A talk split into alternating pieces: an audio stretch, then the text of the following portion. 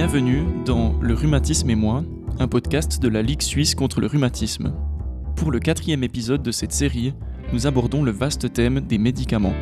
Le grand public connaît ce qu'est un antidouleur, mais il ignore davantage ce que sont les traitements de fond, ces médicaments qui agissent directement sur l'évolution de la maladie plutôt que sur ses symptômes. La médication, c'est un aspect complexe et central du quotidien des personnes vivant avec des rhumatismes, tant ils peuvent aider comme avoir des effets indésirables. Avec Thomas Huglet, rhumatologue et chef du service de rhumatologie au CHUV, nous allons tenter d'éclaircir ce sujet parfois difficile à saisir qu'est celui des médicaments. Alors bonjour euh, Thomas Huglet, merci d'être venu ici euh, à Épalinges dans les bureaux de notre agence euh, Radar RP. Comment allez-vous? Bonjour, merci beaucoup de m'avoir invité, c'est un plaisir. Je vais très très bien, merci. Super. Vous êtes chef du service de rhumatologie au CHUV. Quelle est votre spécialisation? Bon, je suis rhumatologue. Hein. Suis une FMH euh, en, médecine interne et après j'ai fait ma formation comme, comme rhumatologue, notamment à Bâle, euh, une partie aussi euh, à Paris et, et, en Angleterre, à Newcastle, dans le nord de l'Angleterre. vous êtes prêt pour aborder notre thème du jour? Il semblerait que nous ayons du pain sur la planche aujourd'hui. Très. C'est parti. Est-ce que vous arrivez à nous dresser un peu une liste générale des types principaux de, médicaments qui sont souvent utilisés en rhumatologie? Donc, je pense que les médicaments les plus importants, c'est les médicaments qui freinent, voire arrêtent, euh, disons, la progression euh, du rhumatisme. On appelle ça en anglais des DMARD, donc euh, des disease modifying anti-rheumatic drugs, donc les médicaments qui vraiment changent le cours de, la maladie. Et, là, on a, disons, des traitements classiques, euh, par exemple, euh, méthotrexate, euh, des, pilules, mais on a aussi depuis bah, une vingtaine d'années des, traitements plus ciblés, c'est des, biologiques.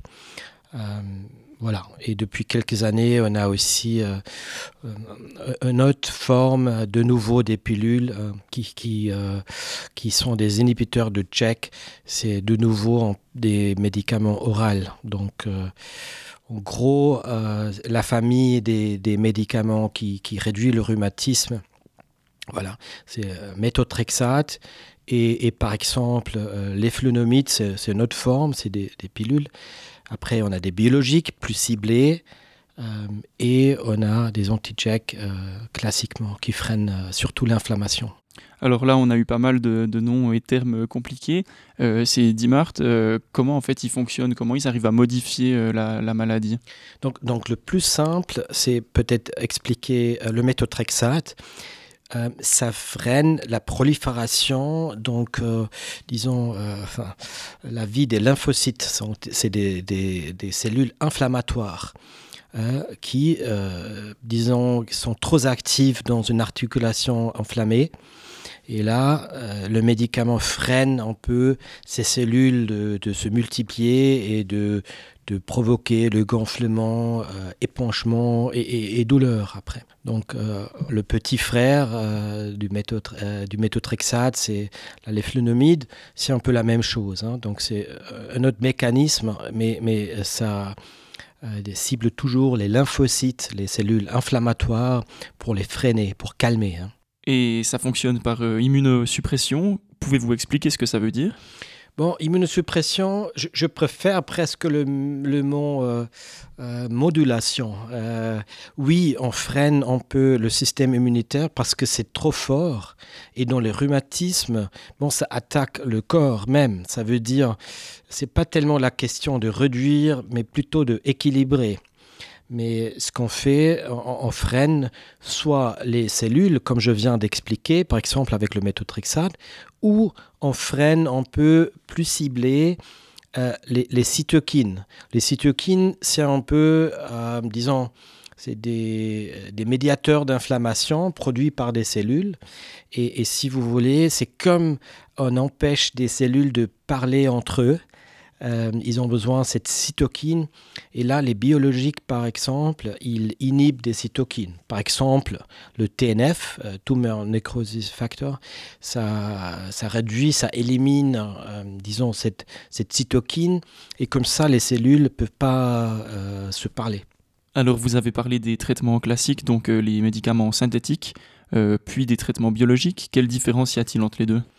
Donc traitement classique, ça s'appelle des small molecules, c'est des, des substances classiques comme l'aspirine aussi, qui, euh, comment on peut dire, interfèrent avec comment, le mécanisme de la cellule, ou le métabolisme si vous voulez. les, les biologiques, c'est un peu autre chose. C'est souvent c'est des anticorps en première ligne. Donc c'est des c'est des immunoglobulines, donc c'est des substances un peu plus grandes qu'on fait produit dans les réacteurs. Et en fait, c'est comme les immunoglobulines, les anticorps qu'on a contre les virus, contre les bactéries. Euh, mais là, on les fait euh, dans les réacteurs contre des, des, substances comme des cytokines que je viens d'expliquer. Donc ils sont produits différemment et Tout à fait, tout à fait. C'est des réacteurs, ils sont produits en fait dans les bactéries et euh, voilà, c'est des molécules très très grands et après évidemment purifiées. C'est humain, hein, euh, c'est pas bactérien. On utilise parfois juste les bactéries pour les produire. Donc oui, le, la manière de les produire elle est, elle est différente. Alors là, on a parlé euh, de ces dimars qui sont euh, synthétiques, donc les classiques, on a parlé des biologiques, et il y a aussi les biosimilaires. Alors qu'est-ce que c'est ces biosimilaires? Donc on, a parlé des biologiques, hein. c'est des immunoglobulines, des grandes molécules qui sont assez compliquées à produire. Et en fait, si on, euh, si on le refait, ils ne sont, ils seront jamais 100% les mêmes. dans l'aspirine, là, euh, c'est autre chose. Là, si on refait, c'est le même euh, médicament. Dans les biologiques, ils ne sont pas 100% euh, les mêmes. Il y a aussi des modifications, des changements après dans le corps de ce médicament parce qu'ils sont très grands. Donc, il faut en fait refaire des études cliniques pour prouver que le même effet, enfin, ils ont le même effet. C'est ça les biosimilaires. Mais autrement, ils ont le même cible et, sur le papier, euh, c'est le même médicament, tout à fait. Et comment se prennent-ils ces médicaments? Donc ça, là, il y a une différence parce que on ne peut pas prendre, euh, disons, les médicaments biologiques euh, par voie orale parce qu'ils sont détruits dans, dans l'estomac, donc il faut les injecter classiquement euh, donc dans la peau, superficiellement, ou par voie intraveineuse. On fait moins fréquemment. On a encore des médicaments. Si on, prend la voie intraveineuse, on a besoin d'injecter moins fréquemment. Mais euh, dans la plupart des cas, les gens préfèrent évidemment euh, une, injection sous la peau, euh, une fois tous les deux semaines, une fois par mois. ça dépend du traitement.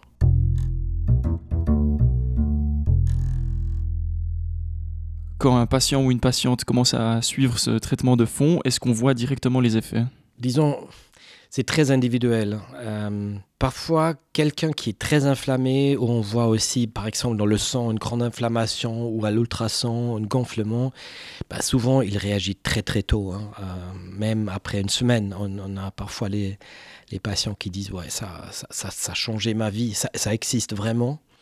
Mais on a aussi des autres cas où disons, ça, ça prend un mois, deux mois, c'est assez lent.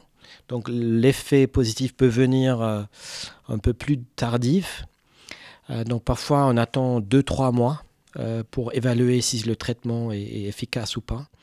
Et, malheureusement, il y a, enfin, il y a aussi parfois pas de réponse du tout. Ça existe aussi. Hein. Et ces médicaments, est-ce qu'ils se prennent seuls ou est-ce qu'il faut les prendre avec d'autres médicaments? Donc ça, c'est une, bonne question. Classiquement, bon, on commence par exemple dans la polyarthrite rhumatoïde, la maladie classique en rhumatologie, euh, d'abord avec le méthotrexate. Et après, si ça aide pas, on ajoute un biologique. Euh, et c'est euh, dans la, plupart des cas, c'est effectivement une combinaison des médicaments. avec ça, la réponse est, enfin, elle est meilleure hein, si on prend la combinaison. Et, une fois, euh, disons, la maladie répond bien, on, essaie d'arrêter un des deux euh, pour faire un monotraitement. Et, et, si ça marche, on préfère ça, mais malheureusement, ça ne fonctionne pas toujours. Parfois, il faut des combinaisons, même, même un biologique, méthotrexate et même parfois la cortisone. Dans les cas difficiles, dans la polyarthrite rhumatoïde, on a souvent trois médicaments euh, pour la contrôler, en sachant que là, effectivement, euh, le système immunitaire est, quand même plus faible. Donc là, on a, il faut faire attention aux infections. C'est ça un peu, disons, l'effet secondaire qu'on craint. C'est le risque de la polymédication. Qu'est-ce qui se passe dans notre corps quand on prend plusieurs médicaments? Bon, donc le, risque de l'infection, c'est surtout élevé quand on combine euh, plusieurs médicaments immunosuppresseurs. Euh, là, il faut faire attention. Autrement, on peut aussi avoir dans la polymédication des autres effets secondaires qui s'ajoutent, par exemple allergie, troubles intestinaux, etc. Donc euh, évidemment, on essaie d'utiliser moins de médicaments possible. De manière générale, quels sont les effets secondaires auxquels vous faites particulièrement attention en suivant des, des patients et des patientes? Bon, allergie, première ligne. Hein. Parfois, euh, disons, euh, si on injecte, on peut avoir une allergie après même quelques heures ou un jour après. Donc là, il faut voir si c'est une petite allergie, quelque chose un peu rouge autour de l'injection. Parfois, ça passe. Si c'est très grand, il faut parfois changer les médicaments parce que on ne tolère pas. Après, par exemple, pour le méthotrexate, les effets secondaires, c'est euh, au niveau gastro-intestinal aussi. Euh, donc euh, voilà, un peu nausée, notamment au début du traitement. C'est quelque chose qu'on voit assez fréquemment. Ça dépend la dose, évidemment. Et euh, si c'est trop fort, ben, parfois il faut arrêter ou diminuer la dose. C'est une chose. Après, notamment pour le méthotrexate, il faut contrôler le sang aussi, donc les valeurs hépatiques et les, les globules blancs, par exemple. Donc, Parfois, le, sang, enfin, la moelle osseuse n'aime pas tellement le médicament. Et, donc, c'est pour ça qu'il faut contrôler, euh, euh, par exemple, tous les quatre semaines. Ça, dépend. Il y a, euh, du traitement, enfin, faire une prise de sang au, moins au début pour éviter ça. Après, les autres effets secondaires, comme on vient de discuter, c'est les infections. Donc là, il faut toujours faire attention. surtout, parfois, c'est rare, mais des médicaments peuvent masquer un peu des infections. Ça veut dire quand on a normalement une sensation d'avoir une, infection, euh, ça peut arriver que sous ce traitement immunosuppresseur, que euh, c'est moins clair. donc là, c'est aussi un peu la capacité du, clinicien de, faire attention, peut-être avec une prise de sang, pour contrôler s'il n'y a pas une infection. Euh, un règle un peu, c'est que quelqu'un qui va pas bien, qui a une bronchite ou qui se sent pas très bien, normalement on, fait pas, on fait une pause avec le traitement, au, moins pour quelques jours, jusqu'à ce c'est plus clair euh, qu'il n'y a pas une infection. Est-ce qu'il est possible de développer une immunité, une défense contre euh, ces médicaments? Oui, c'est notamment avec les biologiques parce que c'est des grandes molécules. notre corps fait, fait les anticorps contre ces anticorps, contre ces molécules et, il peut les neutraliser. Donc évidemment, ça peut arriver et c'est une des causes si un traitement ne fonctionne pas. On peut mesurer, les anticorps neutralisants euh, ou ce qu'on fait plutôt en rhumatologie, on change le médicament parce qu'on a quand même euh, pas mal de choix de changer, disons, un plan B ou C. à l'heure, vous avez parlé de la cortisone. Euh, qu'est-ce que c'est en fait la cortisone? Bon, la cortisone, c'est euh, un médicament euh, vieux, mais toujours très efficace. La cortisone peut sauver des vies hein, dans les cas très très graves du rhumatisme vasculite par exemple, quand les vaisseaux sont inflammés. Ben là, là c'est vraiment ça, ça peut sauver des gens. Après, nous, on utilise dans, des doses plus faibles. Et euh, donc, c'est un médicament qui est efficace, euh, mais par contre, qui, a des effets secondaires, notamment euh, si on prend la cortisone longtemps à, une dose élevée. Dans les faibles doses de cortisone, comme on utilise par exemple la polyarthrite c'est bien toléré les effets secondaires sont, sont disons, euh, sont pas énormes, mais il faut quand même faire attention par exemple à l'ostéoporose, le diabète, etc. Donc, la, la cortisone, c'est notre ami et, notre ennemi en même moment. Donc, il faut bien choisir, il faut bien expliquer aux patients quand et pourquoi on utilise. Et avec ça, je, trouve c'est c'est quand même, disons, quelque chose d'important mais il faut faire attention notamment à la dose et la durée de ce traitement. La dose un peu normale dans notre corps, ça correspond environ à 7,5 mg de prednisone. Donc ça, c'est un peu, ça donne aux patients un peu, euh, disons, une, indication, euh, voilà, où, il, où, où on est. Donc si on est au-dessous, disons, les effets secondaires sont moins probables en sachant que, par exemple, l'ostéoporose euh, peut quand même se développer avec le temps. Et dans notre corps, quels sont les effets lorsque l'on prend de la cortisone? Bon, la cortisone a, a, a, plusieurs axes, mais nous, on utilise pour, euh, pour réduire l'inflammation. C'est en première ligne, c'est ça. Hein. On ne veut pas produire le stress, on veut réduire l'inflammation.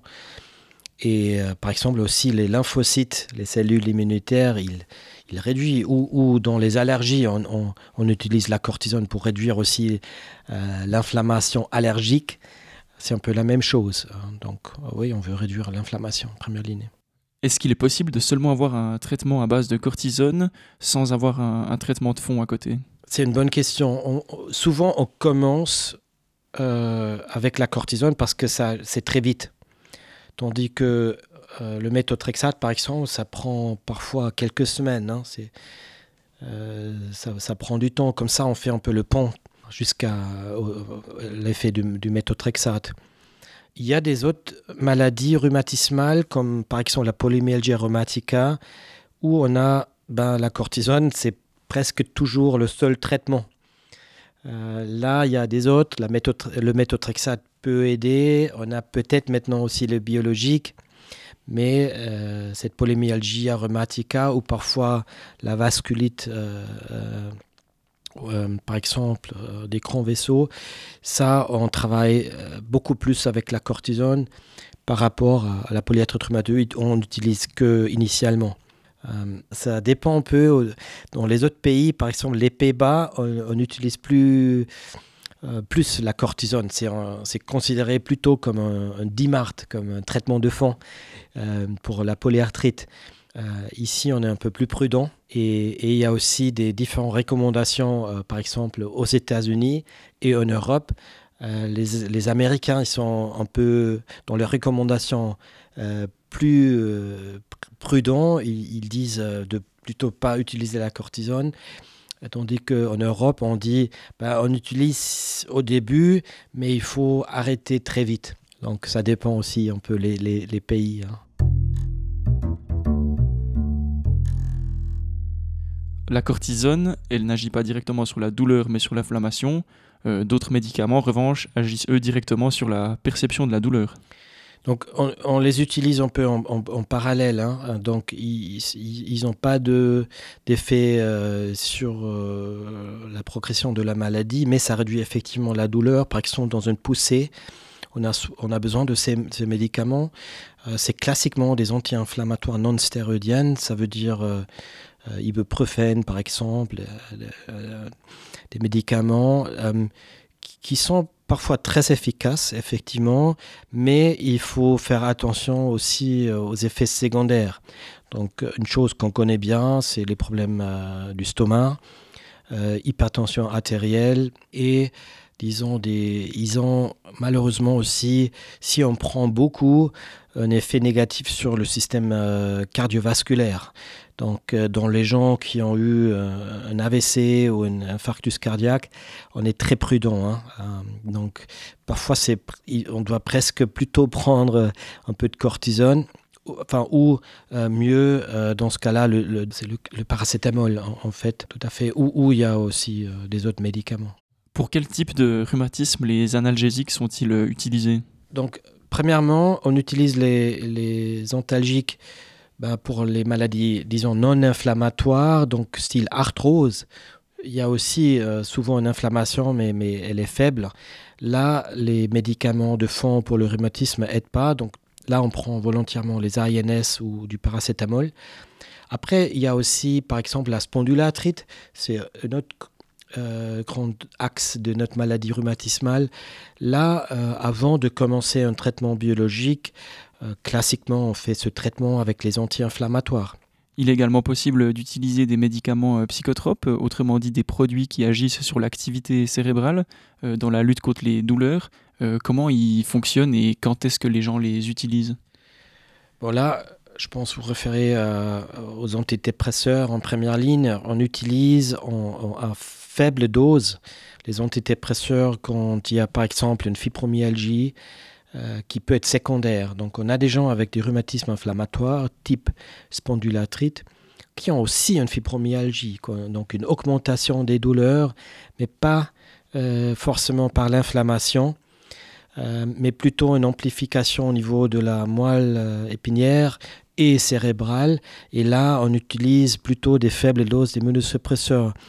Euh, c'est notamment, c'est pas des douleurs euh, inventées, hein, c'est des vraies douleurs, mais on sait qu'ils sont plutôt euh, centrales. Ça veut dire ils, ne sont pas dans l'articulation, mais plutôt dans le système des douleurs à partir de la moelle épinière. Et là, on, on travaille avec les médicaments style antidépresseurs.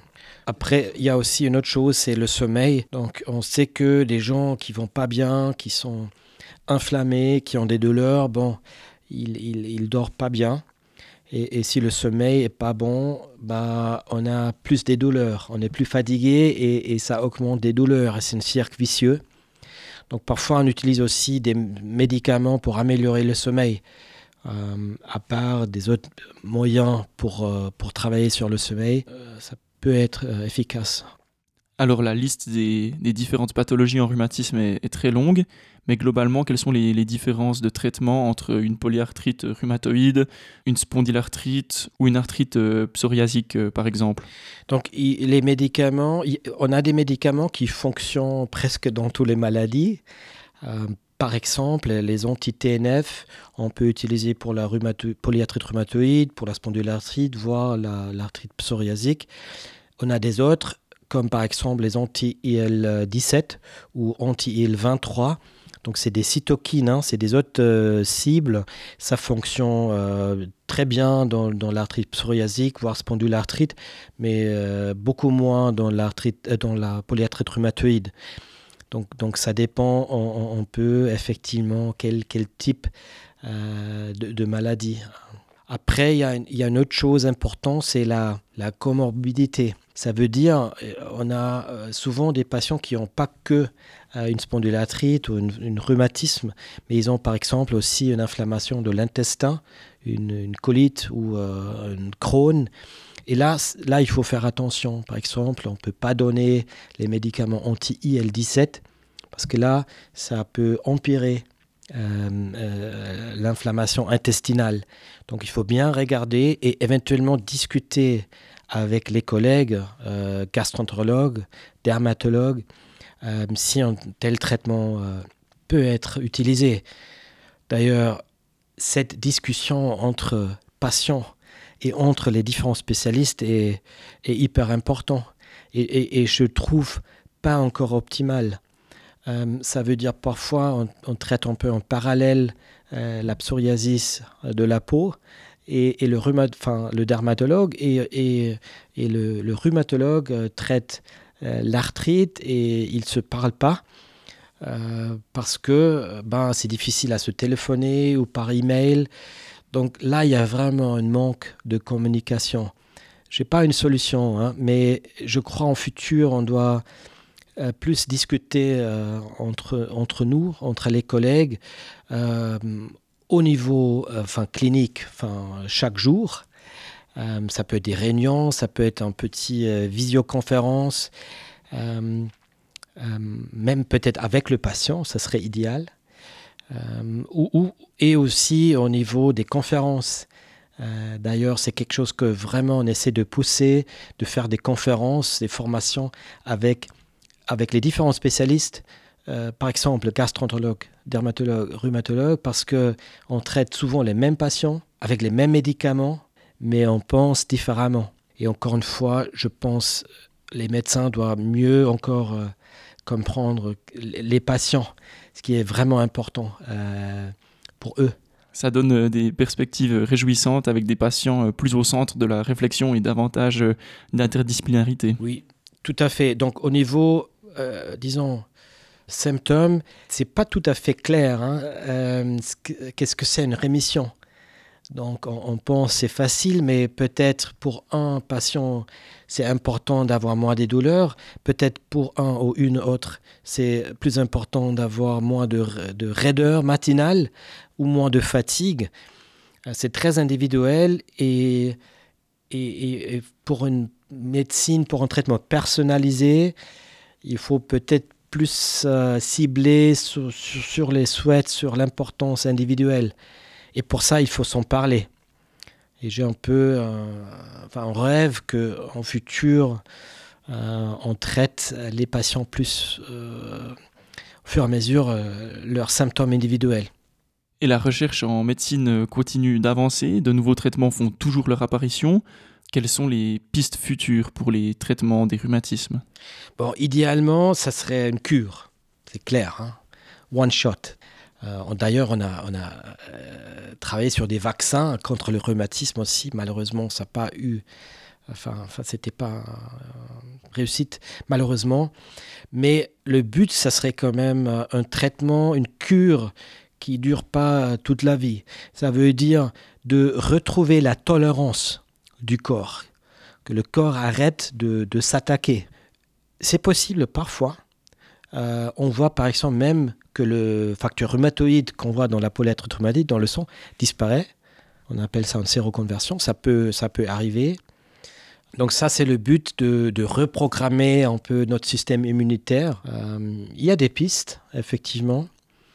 Et sinon, on développe toujours des, nouveaux médicaments avec le but, euh, une, efficacité très haute, mais une, safety hein, euh, aussi très haute. Donc, euh, des médicaments qui sont safe, vraiment, parce que ça, c'est le, le plus important. on ne veut pas créer des problèmes avec des médicaments, on veut résoudre des problèmes. Dans le deuxième épisode de ce podcast, nous avions parlé euh, de la question de l'alimentation, de comment une alimentation anti-inflammatoire euh, équilibrée peut aider une personne qui souffre de rhumatisme. Que peut-on rappeler à ce sujet? Donc, Je trouve c'est un point très important qu'il ne faut pas juste penser aux médicaments.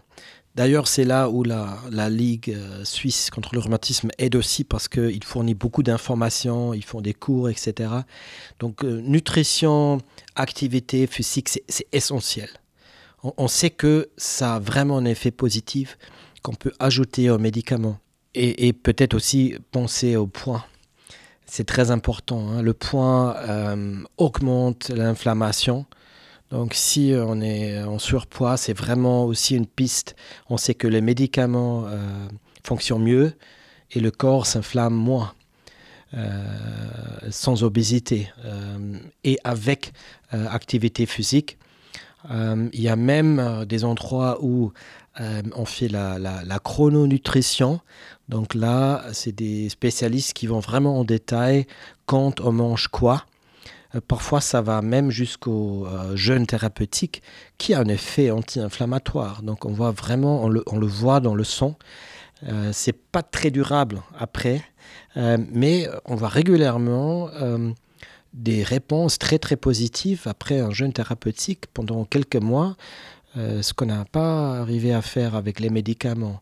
Pour moi, c'est un peu la preuve qu'il faut vraiment combiner les médicaments avec euh, le style de vie, notamment nutrition, activité physique. On conseille donc aux auditeurs et auditrices euh, de découvrir notre podcast sur l'alimentation.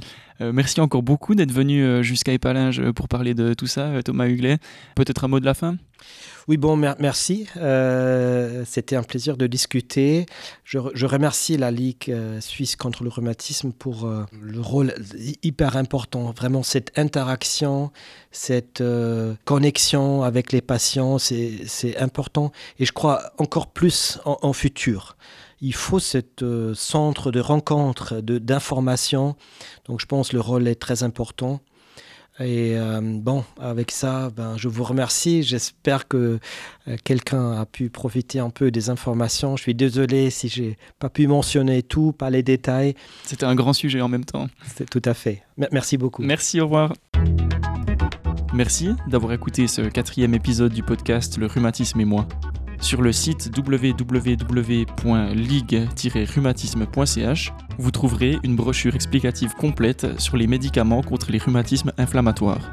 Le lien se trouve dans la description de l'épisode.